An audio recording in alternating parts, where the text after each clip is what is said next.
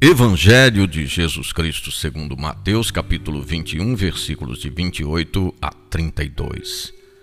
Um homem tinha dois filhos. Dirigindo-se ao primeiro, disse: Filho, vai trabalhar hoje na vinha. O filho respondeu: Não quero. Mas depois mudou de atitude e foi. O pai dirigiu-se ao outro filho e disse a mesma coisa. Este respondeu: Sim, senhor, eu vou. Mas não foi. Qual dos dois fez a vontade do pai?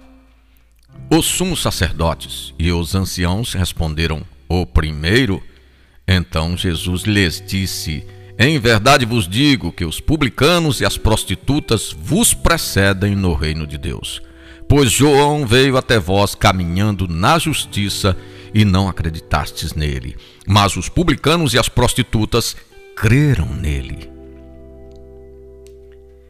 Esta parábola é direcionada aos sumos sacerdotes e anciãos do povo. Eles não podiam ignorar as palavras de Jesus e sua aceitação pelo povo. Por isso, questionam de onde Jesus recebia a autoridade. Jesus não responde, pois conhecia muito bem a dureza do coração deles, mas os desafia com a parábola dos dois filhos.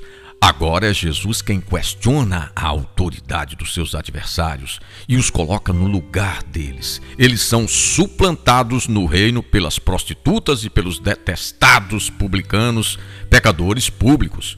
Foram eles e elas que, com alegria, souberam perceber a boa nova perceber um reino onde eles estavam incluídos. São as ovelhas perdidas e encontradas, são os doentes acolhidos pelo médico. É o filho rebelde que retorna ao lar. Proposta do dia: procurar traduzir as minhas orações em práticas.